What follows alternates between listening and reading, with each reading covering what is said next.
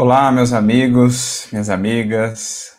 Uma boa tarde, uma boa noite para todos que nos acompanham pela Rede Amigo Espírita, aqueles que também nos acompanharão depois pelo NEP Paulo de Tarso.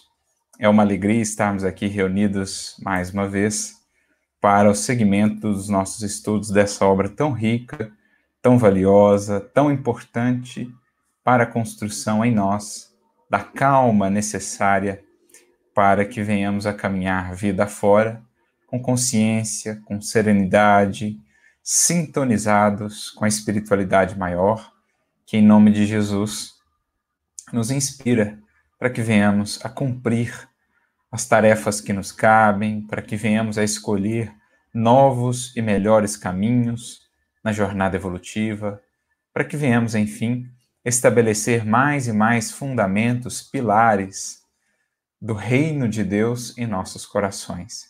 Esse que é o objetivo maior da nossa existência, se já estamos conscientes. É entender que o reino de Deus é o tema central.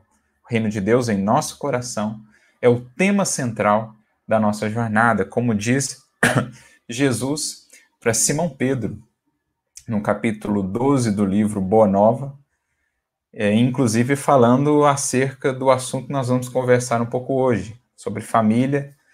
Jesus vai dizer para Pedro que esse, o reino de Deus nos corações, é o tema central de nossa existência e tudo mais é acessório.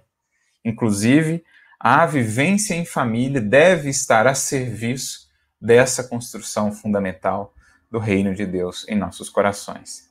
Se já tivermos isso muito bem definido no nosso coração, como Jesus nos orienta no Sermão do Monte, aquele que busca o reino e a sua justiça, tudo mais lhe será acrescentado. Então, se essa consciência estiver bem estabelecida em nós, muito mais facilmente conseguiremos estabelecer essa calma, essa serenidade, lidar com as circunstâncias, com as intempéries da vida, sem perdermos o prumo e o rumo. Então agradecemos pela presença de vocês, a Isabel, lá de Portugal, está aqui conosco, Isabel Ribeiro. A Paula Moraes, querida amiga. A Marta Ribeiro, de Valença, Bahia. Querido amigo Tavinho, lá de Pongaí, interior de São Paulo, aqui. Um grande abraço, meu amigo. Boa recuperação aí para você. O Márcio da Silva, lá de Paracatu. A Patrícia Demarco, querida amiga de Belo Horizonte também. Um grande abraço, minha amiga a Luci Rodrigues, a Beatriz Palhas, quem mais? A Thaís Vasconcelos, também sempre aí conosco, Ronaldo Santana, pessoal aqui no, no Facebook também, a Érica Manóquio, a Maria Clara Loureiro, o Edmilson Zanon, a todos vocês, um grande abraço e muita paz. Então, nosso estudo de hoje, capítulo 25 do livro Calma, ligações familiares. A gente já falou aqui em outros momentos da família, a gente percebe que é na obra um tema de certo modo recorrente. Emmanuel sabe da importância da família e dessa convivência mais estreita no lar, né, a convivência mais fundamental de cada um de nós, para a construção da calma, para a construção da paz, da serenidade interior. Se a gente não começa a trabalhar nesse campo mais direto em que somos chamados a aprender e a servir, nesse círculo mais estreito de convivência, em vão nós buscaremos calma e serenidade é, em larga escala, né, na convivência com a família humana. Tudo começa efetivamente no lar. A gente até pode conservar, digamos assim, lá fora, uma falsa etiqueta uma falsa cordialidade, transparecemos uma serenidade, uma calma que no fundo não temos. Tem até aquela mensagem no Evangelho segundo o Espiritismo que fala daqueles indivíduos que lá fora, né, no mundo, no trabalho, são cordiais ou, so, ou aparentam ser muito brandos, muito mansos, submissos até, quando em seus lares são verdadeiros tiranos. Então não é, não é essa falsa aparência que nós estamos falando né, para que a gente tenha calma efetiva nas relações lá fora, no trabalho, na vida comum, no trânsito, na rua, nos estabelecimentos, seja onde for, naturalmente que essa calma ela começa a ser estabelecida de fato no lar. Porque é ali onde somos mais testados, avaliados, examinados dia a dia em nossas imperfeições, na convivência mais estreita com as imperfeições do outro, que a gente passa a conhecer melhor pela proximidade. Então, por isso que esse tema, ao, ao longo dessa obra Calma, ele tem sido recorrente. A gente já falou disso em mais de um capítulo, e aqui Emmanuel volta mais uma vez a falar do assunto um capítulo mais extenso esse, mas justamente ele quer nos mostrar que esses vínculos, essas ligações fundamentais na família, no círculo familiar, elas são aí mantenedoras, sustentadoras dessa calma. Sem essas ligações é, estarem em equilíbrio, harmonizadas, em vão nós buscaremos ajustar todas as circunstâncias para que a calma esteja conosco, para que nos sintamos tranquilos, para que nos sintamos serenos. Não, é, não é um processo, nós temos aprendido ao longo de toda essa obra, de querer mudar tudo ao nosso redor para que a calma então se faça em nós. Essa é uma, uma utopia, uma, uma falsa paz, porque é ainda muito dependente de circunstâncias que nos escapam, que não estão sob nosso controle. É claro que no mundo superior, no mundo feliz, todas as circunstâncias no exterior são circunstâncias favoráveis à manutenção dessa calma. Agora, no mundo de expiação e provas, as circunstâncias ainda são muito marcadas por desafios, por intempéries, por mudanças bruscas, por surpresas, inesperadas.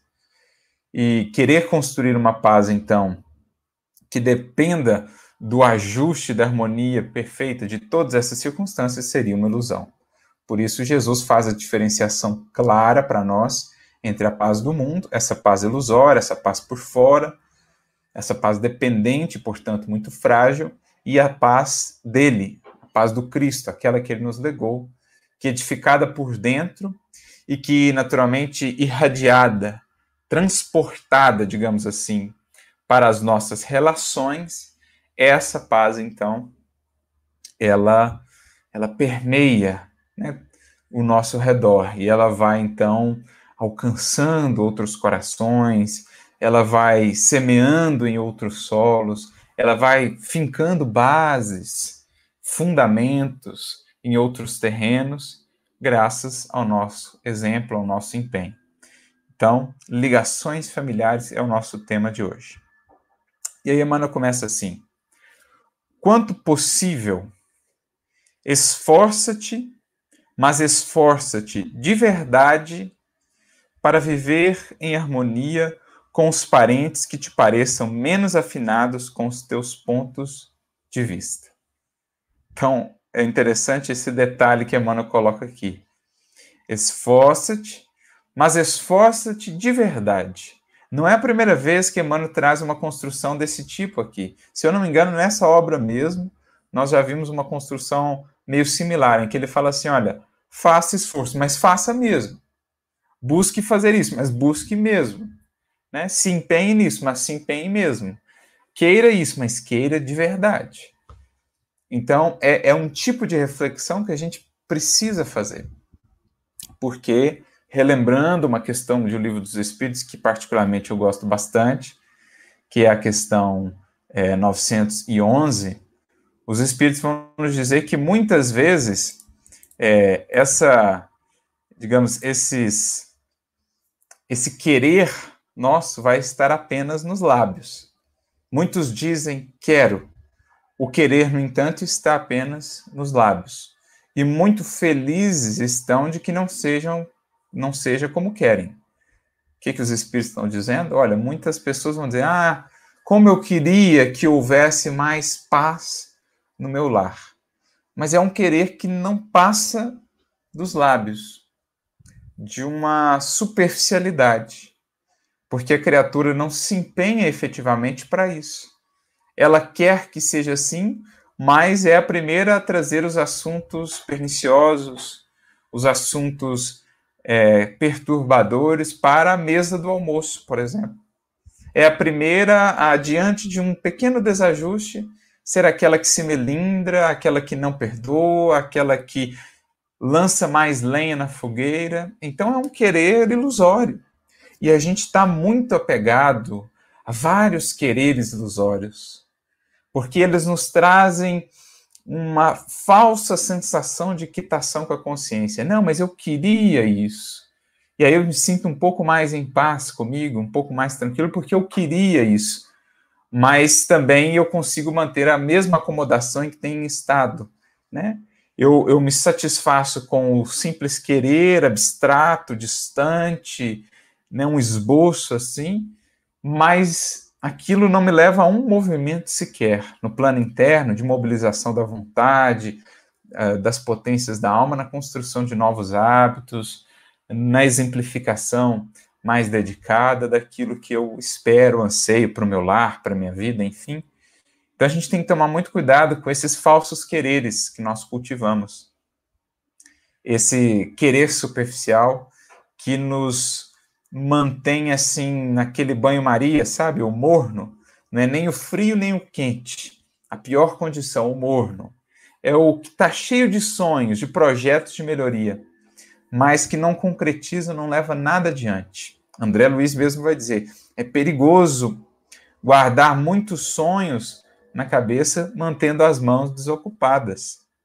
Então, às vezes nós estamos assim nessa condição. Temos que ter cuidado com esses quereres e analisar a fundo o quanto eu estou mobilizando de esforço e de empenho para converter o meu querer, claro, aquilo que seja bom, né? Porque querer a gente tem de todo tipo, até aquilo que é extremamente prejudicial para nós. Mas os bons quereres, os nobres desejos, anseios, eu tenho que frequentemente estar me analisando, analisando a minha vida, para ver o quanto desse querer ele está sendo concretizado, o quanto eu estou me empenhando em fazê-lo. E aqui, nesse caso, Emmanuel fala disso, desse esforça-te, mas esforça-te de verdade para viver em harmonia, especialmente né, com aqueles parentes menos afinados com os teus pontos de vista. Porque, muito provavelmente, ele também te enxerga assim. E se você mantém essa visão dele, sempre mantendo essa distância, sempre pensando sobre ele isso, o quão grande é essa distância entre vocês, o quão inconciliáveis são esses pontos de vista, essas perspectivas, essa distância ela é alimentada num processo de reciprocidade, o que eu emito volta a mim, aquilo passa a ser retroalimentado entre dois corações. Agora, se eu faço um esforço por diminuir isso, por deixar um pouco de lado esses pontos de vista uh, antagônicos, diferentes, e me focar naquilo que nos aproxima, naquilo que nos une, o amor aproxima sempre, e o outro começa a perceber e sentir isso, ainda que não conscientemente. Ele começa a captar vibrações mais harmoniosas, mais solícitas, de maior abertura. Então, a questão da simpatia e da antipatia que os espíritos falam, a gente pode é, modificar um pouco esses quadros. Claro que muitas vezes nós vamos ter buscas, ideais muito distintos, o que não vai estabelecer uma simpatia que nós teremos, por exemplo, com uma pessoa muito próxima em termos de ideais e valores. Né? Não é ter do indivíduo melhor amigo, porque isso depende muito também do estágio, das buscas, da consciência, dos valores já cultivados e tal. Mas a gente pode modificar um pouco esse quadro de antipatia, de distanciamento espiritual, pelo amor, pela gentileza, pela cordialidade, pela bondade, tornando essa convivência mais pacífica, não fazendo dela sempre um instrumento de incômodo, de disputas, de discussões intermináveis. A gente pode conciliar, a gente pode escolher vibrar algo melhor, se fixar naquilo que nos aproxima e não só naquilo que é antagônico, que é inconciliável, enfim. Então, é esforço a ser feito, especialmente naqueles que são bem próximos, né, de convivência bem frequente. No plano físico, prossegue Emmanuel, não nos achamos vinculados com alguém nos laços da consanguinidade sem justa razão de ser. Então, nos laços da consanguinidade, nós vamos ter as ligações do pretérito, antipatias e simpatias que nós trazemos, ou ligações novas, né, de espíritos que nós estamos conhecendo há pouco tempo, ou mesmo nesta presente encarnação, mas que vêm a esse ciclo consanguíneo com uma finalidade justa, de aprendizado, de melhoria para nós e para ele. Então é o que Santo Agostinho vai dizer na mensagem que ele tem, por exemplo, lá no Evangelho segundo o Espiritismo, capítulo 14, item 9, da ingratidão, né, dos, ele fala dos laços de família, da ingratidão e tal. E ele diz que, por vezes, espíritos estranhos a um núcleo é, familiar, a uma família espiritual, encarnam em determinada família, mas aí com uma finalidade de trazerem determinado aprendizado, é, testemunho, experiência para aquele grupo de espíritos já afins, e naturalmente eles também crescerem com o processo. Mas de um modo em geral, nós vamos encontrar na consanguinidade laços já pretéritos, tanto de simpatia, de amizade, de, de amor, como laços de desajuste, desequilíbrio, ódio ou vingança, que a gente vai encontrar no pretérito. Então a gente, esse é uma generalidade, né, que a gente vai ter nos círculos da consanguinidade. Mas vez por outra, naturalmente, pode vir ali um espírito que, que seja estranho, que seja um, um novo espírito ali, né, um estranho no ninho, mas que naturalmente tem uma razão de ser dele estar ali. Ou é prova para ele, ou prova para a família, aprendizado para ambas as partes.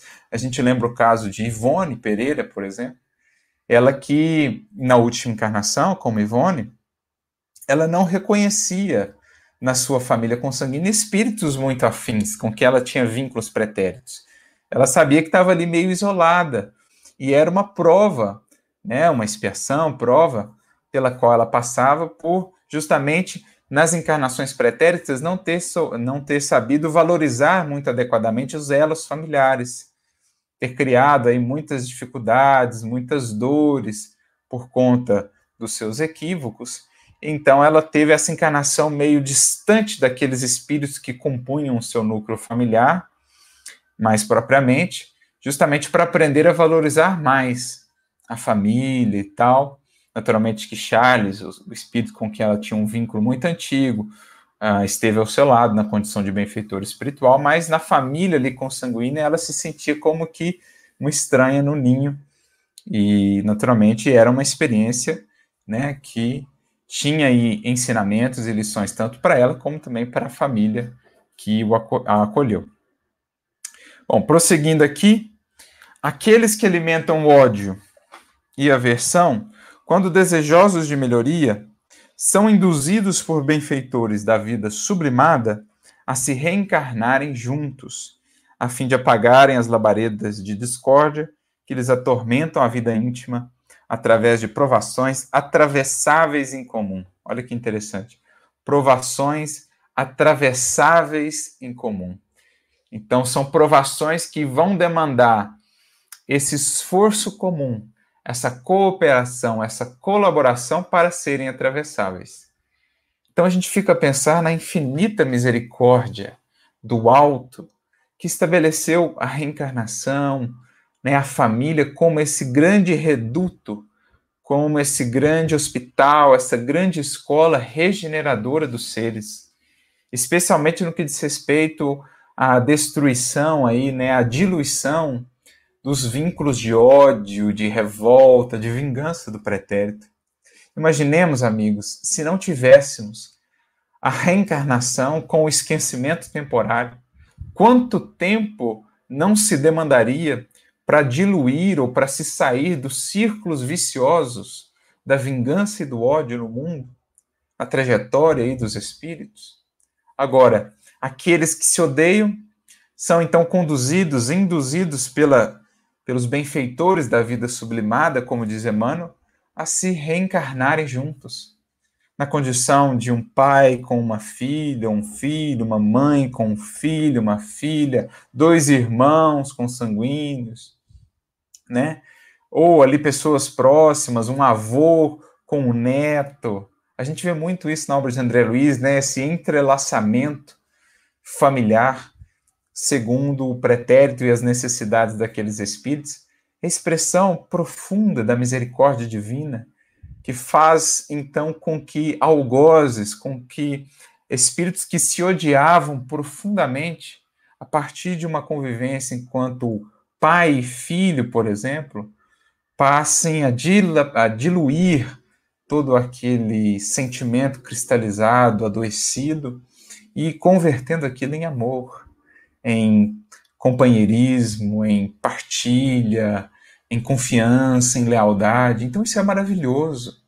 É a família é uma é uma das mais belas criações divinas, digamos assim, nas suas várias formas, naturalmente, nos seus vários moldes e modelos, mas essa junção de corações, ela exerce um papel essencial na vitória sobre o ódio, né, na libertação dos cativeiros do ódio e da vingança no mundo, especialmente no mundo como o nosso, expiação de provas. Então, Santo Agostinho também fala sobre isso, lá no capítulo 14, como eu citava, do Evangelho segundo o Espiritismo, que ele fala da ingratidão dos filhos e os laços de família, no item 9, é, em determinado momento ele diz assim, ó, ele fala, né, dos espíritos que desencarnam, então, e que se vão cheios de ódios e vinganças, e chegam no mundo espiritual, sofrem e tal, e então começam a despertar. Começam a perceber que só tem um caminho, que é o caminho da caridade, que é o caminho do, do perdão, que sem isso não há felicidade, não há libertação. E aí eles começam a entender a necessidade de buscarem se reaproximarem daqueles com quem têm essas dificuldades. E aí Santo Agostinho diz assim, em determinado momento.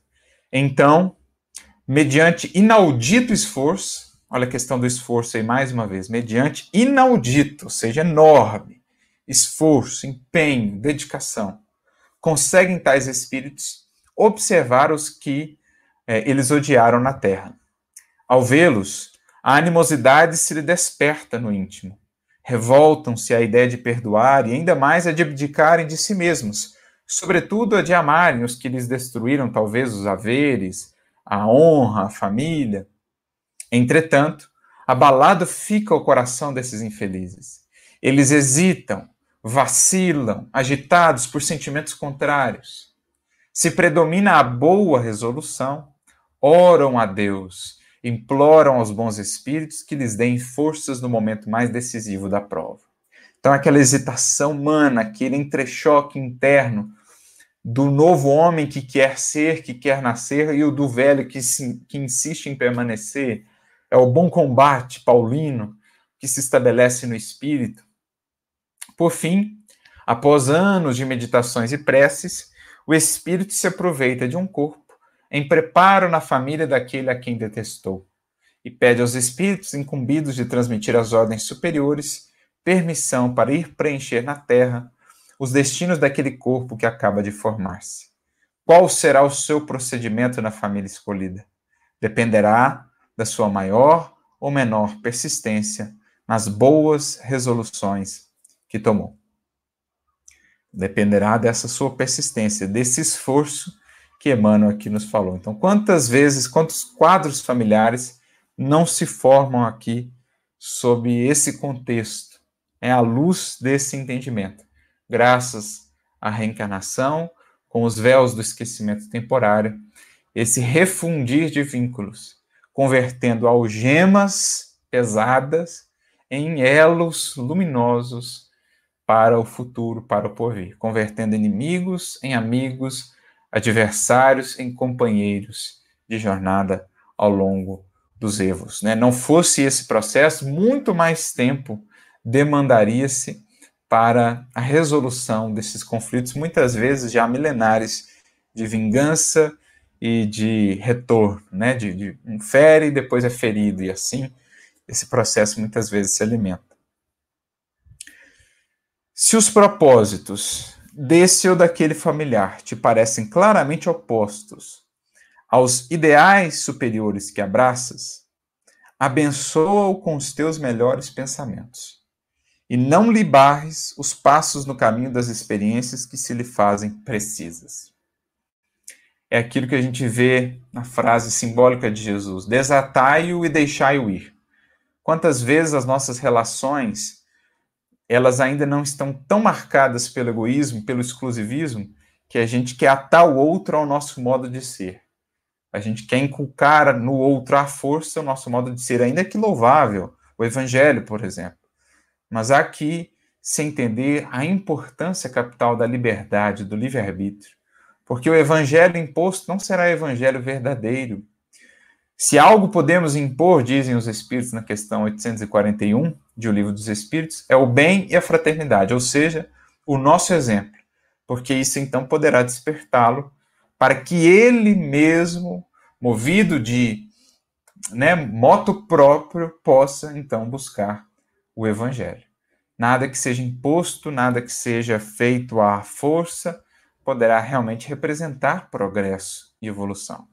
Naturalmente, a gente vai ver aqui um pouco mais adiante também, aqueles espíritos que estão recém reencarnados, né, as crianças naquela primeira fase, existem compromissos do pai ali, da mãe, que vão demandar dele a definição de experiências, porque a criança ainda não consegue discernir. Então, levar na escola, levar no médico, levar na evangelização, isso é uma coisa. Agora, depois que esse espírito toma de volta na presente encarnação a sua autonomia, a sua capacidade de discernir e escolher por si próprio, respeitar essa sua autonomia e abençoá-lo com seus melhores pensamentos.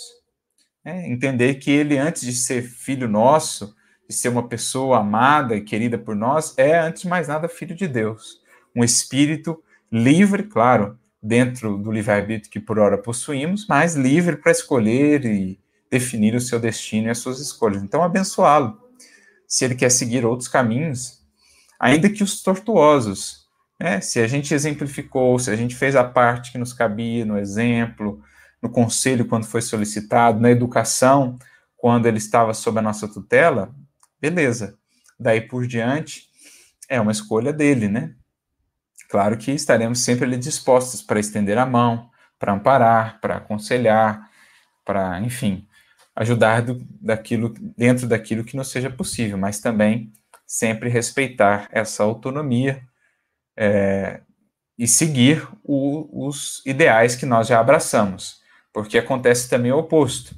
Às vezes o indivíduo não quer abraçar esses ideais nobres e aí o amor é ainda de tanto apego que o indivíduo que já estava numa busca do evangelho, por exemplo, abandona esses ideais mais nobres porque o outro ser querido não quer abraçá-los também. Não é essa a ideia. A gente vê sempre esses espíritos mais elevados que seguem aplicando, vivendo o evangelho, embora os seres queridos que permaneciam na retaguarda, que relutavam em avançar. Então, um exemplo: Lívia e Publio Lentulus. Ela não deixou de viver o evangelho, de seguir fiel ao Cristo, porque ele não queria. Pelo contrário, ela foi ainda mais fiel, apesar da incompreensão dele. Quinto Varro, Joana de Cusa, a gente poderia citar uma série de exemplos. O próprio Paulo, seu pai, fez ali, né, a, colocou ali a escolha, ou Cristo ou eu. Então Paulo, oh, meu pai, então vou ter que escolher o Cristo. Mas abençoou o pai, né, suas resoluções, e tal. Isso não significa romper com os nossos deveres e com os elos sagrados da família, não. Significa respeitá-los nos caminhos que escolhem, né? O Emmanuel mesmo tem um capítulo, acho que no Caminho Verdade e Vida, é, capítulo 154, se não estou enganado, chama-se Renúncia, em que ele fala disso, do, do deixar, né, a, os seres amados seguirem os caminhos que tomaram. Aquele que ama pai ou mãe, filho ou filha, mais do que a mim, ainda não é digno de mim. O que, que Jesus quer dizer com isso? Que o nosso amor a, a Ele, a nossa fidelidade ao Evangelho, não deve estar sujeita às escolhas dos seres que amamos. Respeitemos as suas escolhas, mas não deixemos por isso de ser fiéis à busca com Cristo, à edificação do Evangelho em nossas vidas.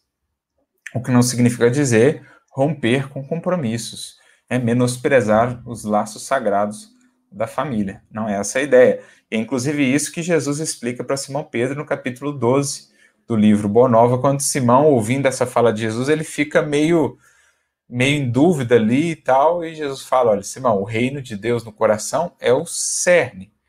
Inclusive a família está a serviço disso.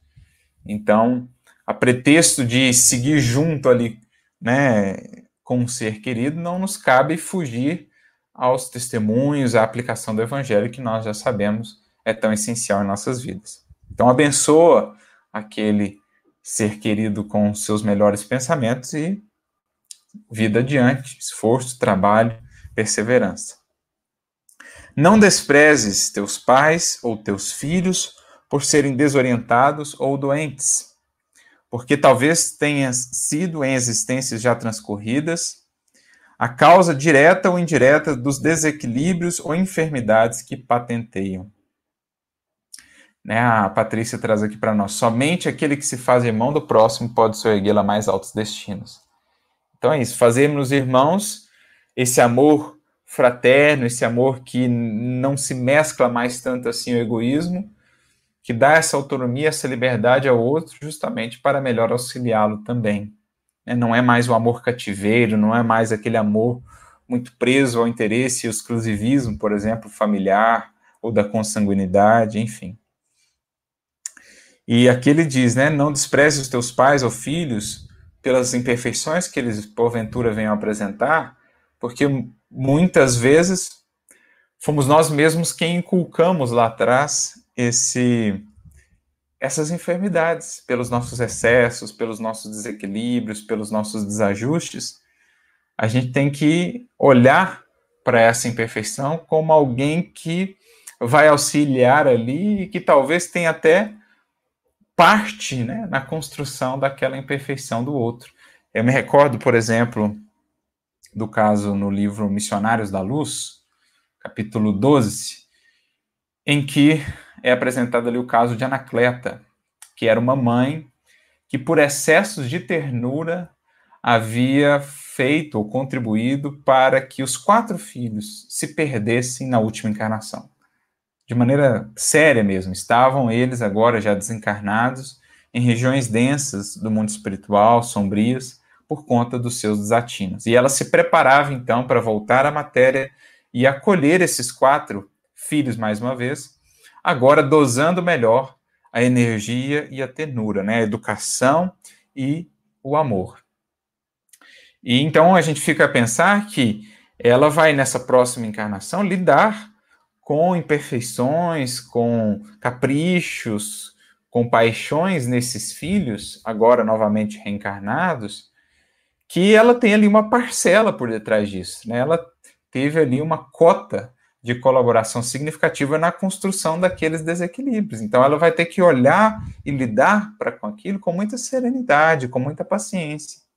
Então, em nosso lar também, diante daquelas pessoas que a gente reconhece tenham ali mais dificuldades, algumas imperfeições e tudo mais, não fiquemos com aquele olhar pedante, aquele olhar de uma falsa superioridade, entendamos talvez como partes ali daquilo, e justamente por isso agora tendo de lidar mais diretamente com essa imperfeição que, porventura, nós mesmos ajudamos a estabelecer lá atrás. Então, cumpramos aí esse mandato, essa proposta de renovação, contribuindo para que ele possa se renovar especialmente dando o contra-exemplo.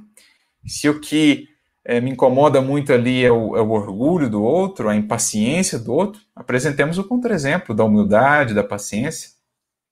Porque quanto mais humildes, menos o orgulho do outro nos incomodará e mais contribuiremos para ele vencer o seu orgulho. Quanto mais pacientes, menos a impaciência do outro nos incomodará e mais estaremos contribuindo para ele vencer a sua impaciência. Quanto mais amorosos, menos a dureza, a indiferença do outro nos incomodará e mais estaremos auxiliando ele para que ele possa despertar e superar essas suas imperfeições. Então a gente tem que ter esse olhar também. Como diz aqui, né, o mundo de regeneração, o perfil aqui no YouTube, família é uma escola. Temos que encarar de modo positivo as lições para não repetir com novas gerações e assim por diante. Exatamente aproveitar esta experiência para não recapitular depois com acréscimo de dificuldades. Porque se eu não aproveito agora, com todo o conhecimento espírita que temos, com todos os recursos do evangelho que temos, a próxima ela será acrescida aí de dificultantes, né, de, de, de, digamos assim, agravantes, justamente pela, pelo não aproveitamento da presente encarnação. É, a Thais Vasconcelos até pergunta aqui, né, as grandes diferenças logo no namoro devem ser uma orientação ou devemos nos esforçar sempre, assim como na consanguinidade? Olha, primeiro sentir realmente no coração, né, o compromisso assumido, né, o carinho ali por aquela pessoa e tal, e sim, né, se esforçar ao máximo por tornar aquela convivência a mais harmoniosa possível, ainda que exista uma incompatibilidade, talvez de buscas religiosas ou espirituais, respeitar o outro, né, para que o outro nos respeite também, tentar construir esse espaço de respeito na relação e seguir exemplificando a mensagem universal, para além de formas diferentes, ainda que o outro não tenha nenhuma busca, a exemplificação da humildade, da paciência, do amor, do bem, né, da indulgência, isso alcança prodígios de renovação que nós não podemos imaginar. Um exemplo que eu acabei de citar, a Lívia com o Publio Lentulus, a gente pode lembrar o exemplo da Célia também, né, da Alcione, que é o mesmo espírito, Célia, de 50 anos depois, e Alcione, do livro Renúncia, o Quinto Varro, no livro Ave Cristo, todos eles lidaram com essas dificuldades na família e também com cônjuges, né? No caso do Quinto Varro, no caso da, da Alcione, eles não chegam a ter ali uma conjugalidade, mas tinha aquela, aquele amor um pelo outro, né? a Lívia, enfim, a gente, a Joana de Cusa e tal, a gente tem esses exemplos, o capítulo da Joana de Cusa no livro Boa Nova traz muitas reflexões nesse sentido para nós. Bom, avançando aqui, é, em muitas ocasiões terás renascido em consanguinidade com parentes rudes e às vezes cruéis, unicamente por amor a eles, de modo a auxiliá-los na transformação necessária com as tuas demonstrações de tolerância, paciência, devotamento e humildade. Então, os prodígios da exemplificação que agora falávamos, a gente fica lembrar desses exemplos. O exemplo lá da Célia, por exemplo, 50 anos depois, que beleza de exemplo, né? É realmente tocante, inspirador. Ela lidar com, com tamanha dureza ainda de parentes queridos, né? De pessoas tão próximas, e ela testemunhar, exemplificar e ela consegue, né, no final ali da encarnação, uma mudança tão significativa no seu pai, é, enfim, na, na, sua própria mãe. Então a gente é convidado a fazer esse esforço para superar ainda essas arestas mais destacadas daqueles que convivem conosco, assim como muitas vezes nós as temos também, e outrora tivemos aqueles que estiveram conosco na matéria, em nossas famílias, nos ajudando a despertar mais e mais para a vida maior. Então, é fazer esse esforço. Muitas vezes é algo difícil, é algo desafiador, mas é rogar forças ao Mestre, ao Cristo, para tanto quanto seja possível testemunhar, exemplificar, pavimentando novos caminhos para esses corações amados que muitas vezes só serão percorridos em futuras existências. Então, é saber renunciar também à expectativa de tê-los agora conosco, ou caminhando muito junto de nós, é entender que é um processo mais a longo prazo, é perder muitas vezes as esperanças na terra para conquistar as esperanças do céu. Se eu não me engano, é isso que Jesus diz também para Joana de Cusa. Então é isso, é, é um olhar mais, mais longe, né? E seguir testemunhando, seguir esforçando. A gente fica pensando, já citei aqui os exemplos de Lívia, Alcione, Quinto Varro, os desafios que eles passaram e tal. A gente fica pensando numa mãe do André Luiz, que ia reencarnar, trazendo consigo novamente como companheiro o antigo esposo que a havia traído com duas amantes e acolhendo essas duas amantes agora como filhas. Então, certamente ela haveria de enfrentar no lar ali toda uma dificuldade com essas filhas. Não será um processo simples, antipatias existirão ali, incompatibilidades, mas com paciência, perdão, misericórdia, compaixão. Esse é o esforço, né? Você pensa uma Matilde que viria a reencarnar trazendo o filho Gregório novamente, depois de muitos séculos dele como coordenador de falanges sombrias, certamente é uma encarnação difícil, em que ele manifestaria ali muitos caprichos, muitas, muitas paixões, e ela, com muita paciência, teria que ir semeando e aos poucos abrindo aquele coração para a luz. Então, são esses exemplos desses espíritos que nos inspiram e que nos falam do quanto vale testemunhar, ainda que seja um projeto a longo prazo. Todo o esforço nesse sentido, ele é recompensado ao centro, como nos diz o Cristo, porque é esforço de amor, é esforço de renúncia, é esforço de indulgência, de sacrifício pelo próximo, né?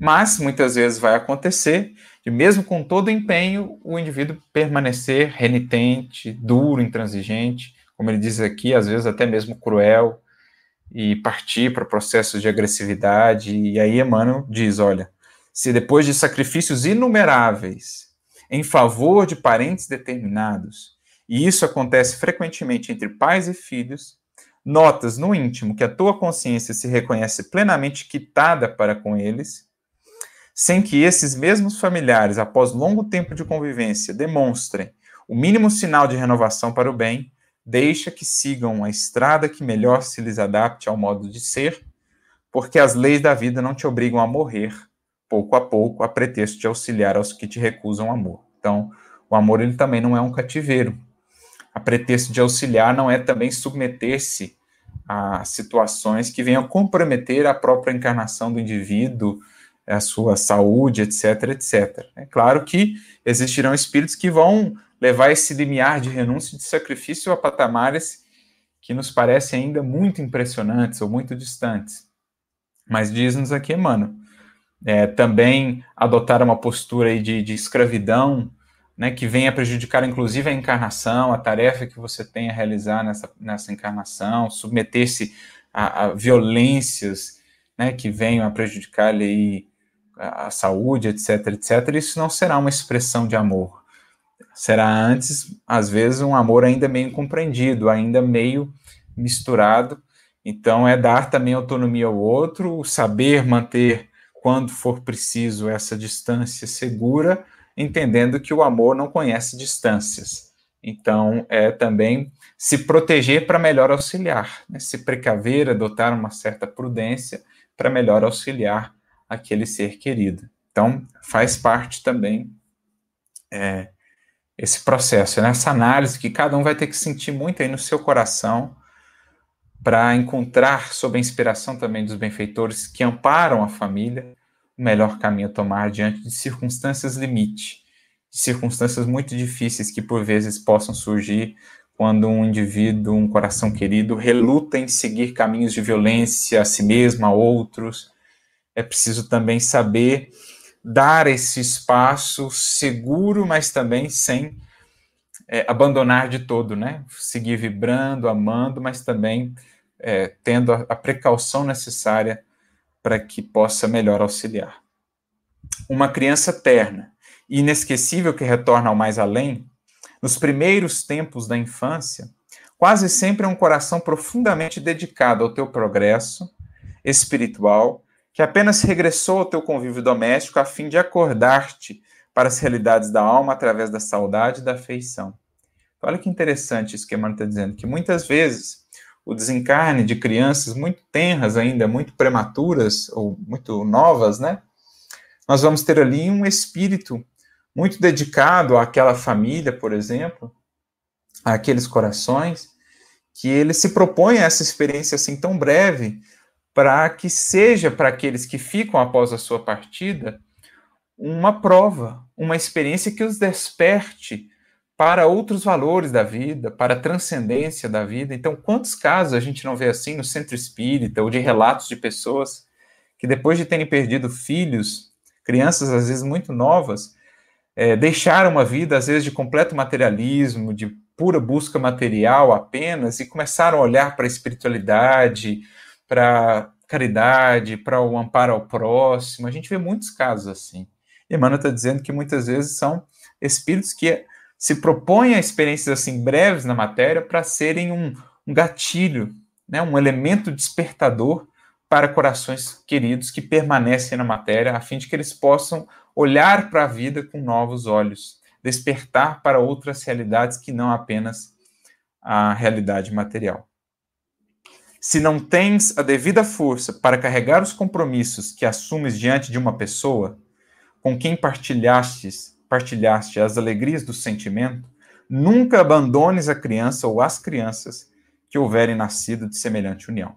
O primeiro, sempre que a gente lança um outro coração né, essa, essa proposta de conjugalidade, de, de vinculação, a gente está semeando nesse outro coração algo que nós mesmos escolheremos. Ou seja, no campo da afetividade, do sentimento, ninguém fere um outro alguém sem ferir a si mesmo. Então, a primeira coisa que Emmanuel sempre frisa, a responsabilidade no estabelecer um relacionamento. Não alimente ilusões em outras pessoas, né? Não, não faça assim, é, não faça o outro crer que você está interessado, que você está disposto a um relacionamento, a, a algo mais sério, para depois abandoná-lo, para depois deixá-lo é, a sós, com a sua desilusão, com a sua dor, com o seu sentimento ferido. Não faça isso.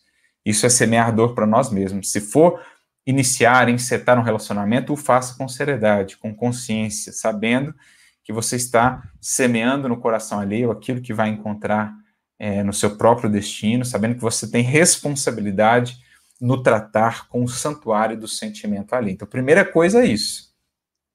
Agora, Emmanuel diz aqui: se não tens a devida força para carregar esses compromissos, não abandones a criança ou as crianças que porventura tenham surgido aí desse relacionamento fortuito, de alguma coisa é, mais rápida, né, que não estabeleceu bases e tal, não, não veio a se tornar um relacionamento efetivo, ainda assim se há um fruto desse relacionamento, não abandones essa criança. E aqui, especialmente, fica um recado para os homens, que muitas vezes assim o fazem com relação às mulheres. Né? A gente fala muito aí da questão do aborto, que é realmente muito triste, lamentável. Oramos pelas nossas irmãs que acabaram tomando esse caminho para que se recomponham, possam retificar os seus caminhos e tudo mais, e rogamos àquelas que intentam ou que pensam em fazê-lo que não o façam, que invistam na vida, que levem adiante, ainda que com dificuldades, esse fruto, essa criança. Mas raras vezes se lembra, quando fala-se desse assunto do aborto, do homem, dos homens que também cometem aborto, o aborto paterno, o pai, o indivíduo que abandona a mulher, muitas vezes à sua sorte, ao desamparo, à aflição, à pobreza e que ela, então, desesperada, aflita, sem rumo, sem apoio, acaba tomando esse caminho tão doloroso para ela, para o espírito reencarnante, para todos os envolvidos, que é o caminho do aborto.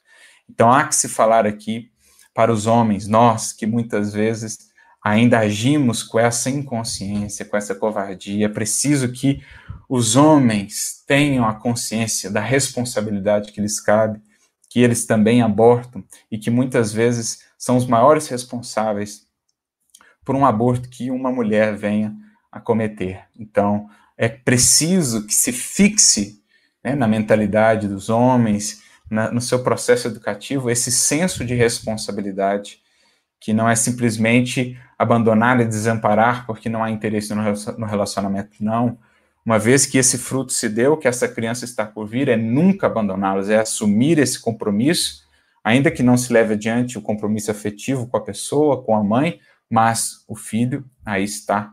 E a nossa responsabilidade também para com a genitora, de ampará-la, de sustentá-la naquilo que for possível, entendendo que somos corresponsáveis. Então, é preciso que a gente se liberte disso, né? Nós homens desses frutos ainda aí do machismo, do interesse pessoal, dessa prepotência, desse egoísmo mesmo, que ainda geram, que estão por trás ainda muitas vezes desses quadros dolorosos que, sim, que encontramos de aborto, de dissolução de famílias, de desequilíbrios e etc.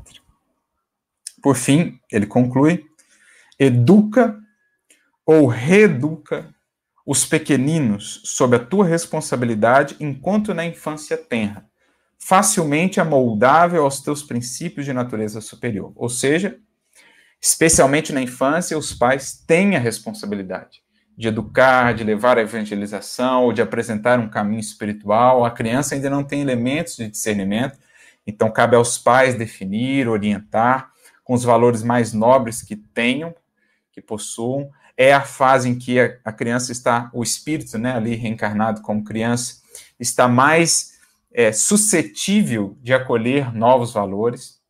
A gente vê isso muito no livro dos Espíritos, quando fala-se lá, por exemplo, da finalidade da infância, questão 383, se não estou enganado, A criança, na 385 também, ela está mais suscetível, ela está mais receptível.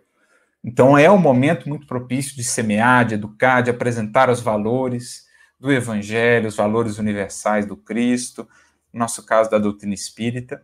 Então, esse momento é um momento que cabe aos pais fazê-lo. Né? É responsabilidade da maternidade, da paternidade, daqueles que têm esse, essa tutela.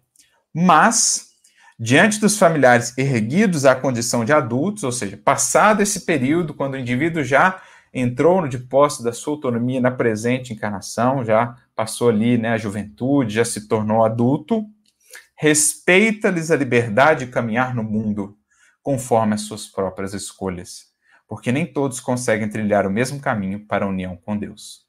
Por mais que seja uma pessoa muito querida, um filho, uma vez que ele entrou já nessa autonomia, respeite. Não tente impor, não tente sufocá-lo, não tente moldá-lo. Se algo podemos impor, relembrando os espíritos, é o bem e a fraternidade para esses que já estão na condição de adultos. O mais é respeitar-lhes a autonomia, porque o progresso efetivo do espírito nasce do exercício dessa liberdade, do livre-arbítrio com responsabilidade. Nunca por imposição se dá esse progresso. Então, por mais que seja uma pessoa querida, respeitemos a sua autonomia, as suas escolhas, ainda que dolorosas, estejamos ali sempre apostos para amparar, para orientar quando seja possível, quando seja ocasião, mas saibamos também respeitar, entendendo nele antes de mais nada um filho de Deus, um espírito livre em jornada como nós. Por ora, como filho, como esse ou aquele parente, mas antes de mais nada, um filho de Deus. Beleza, meus amigos? Eram essas as reflexões de hoje. Vocês viram, vocês viram que era um capítulo um pouco mais extenso, né, mas muito importante acerca das ligações familiares. Vamos ver aqui alguma algum comentário, alguma pergunta.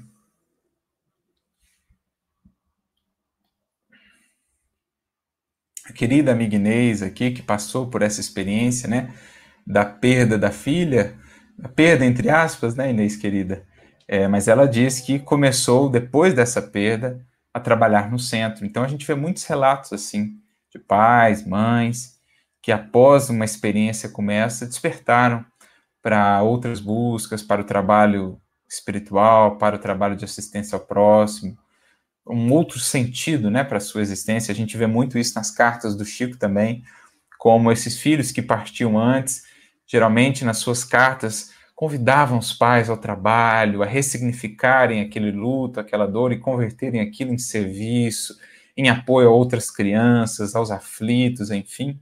Então, muitas vezes a gente vê esse processo acontecendo no centro espírita. A Marta Ribeiro, dizendo aqui que foi adotada logo após o nascimento e tem uma ligação muito grande com eles, principalmente com a mãe, hoje com 93 anos seu pai já desencarnou, os irmãos adotivos maravilhosos. De fato, querida, muitas vezes não há ali o elo da consanguinidade, mas está dentro do projeto mesmo, o estarmos com aqueles corações, né, da família adotiva, são espíritos, tem, temos até um caso, se eu não me engano, no livro é, Entre a Terra e o Céu, um dos, uma das obras do André Luiz, nós temos um caso desse, de um processo adotivo, né, que foi todo planejado pelo mundo espiritual, ou é o sexo e destino, e a vida, e a vida continua, se não estou enganado. E é isso, né, são espíritos que a gente reencontra, as circunstâncias se ajustam, e lá estamos, novamente, mais uma vez, naquele núcleo que precisamos estar, com espíritos com os quais precisamos estar para aprender, nos desenvolver e seguir adiante no, no processo do progresso, né? São da família espiritual que é muito maior, muito mais é, profunda realmente do que simplesmente a família consanguínea.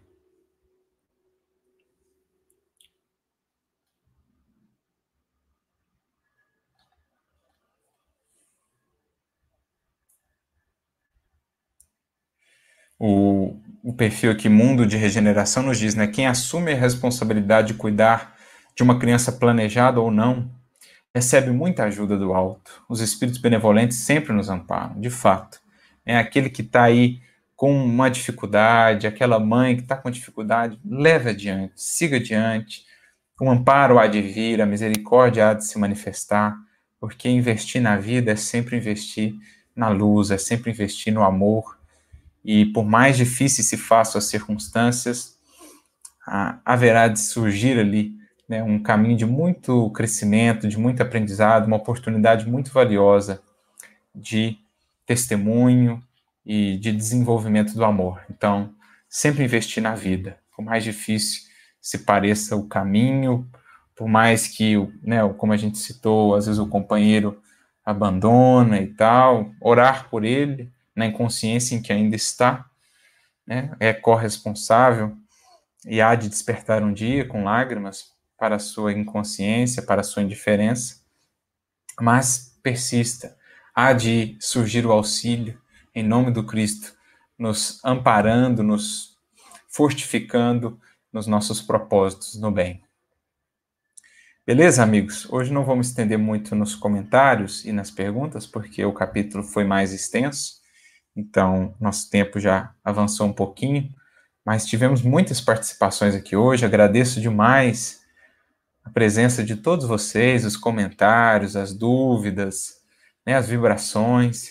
Rogo a Jesus que abençoe cada um de vocês aí na construção de ligações familiares harmoniosas, cada vez mais pautadas no amor, no bem, que a gente consiga trazer o Evangelho para a dinâmica da nossa vida no lar, que certamente se converterá num templo onde poderemos então contar com apoio, com amizade daqueles que já nos entendem e poderemos auxiliar aqueles que ainda não nos entendem e poderemos fazer então do lar um verdadeiro portal de ascensão para outros planos de consciência, de testemunho, de trabalho com Jesus. Que Ele abençoe o lar de cada um de vocês, todas as ligações familiares, e que sejamos nós, nessa imensa teia de ligações, aquele, aquele ponto, aquele elo que é o que irradia para todos os demais elos e de, demais pontos o que há de, de melhor, né? que sejamos nós o ponto nessa teia que busca realmente trazer luz para todas essas conexões. Que Deus abençoe a todos vocês, uma ótima semana. Nos vemos então na semana que vem, seguindo aqui com os nossos estudos. Muita paz.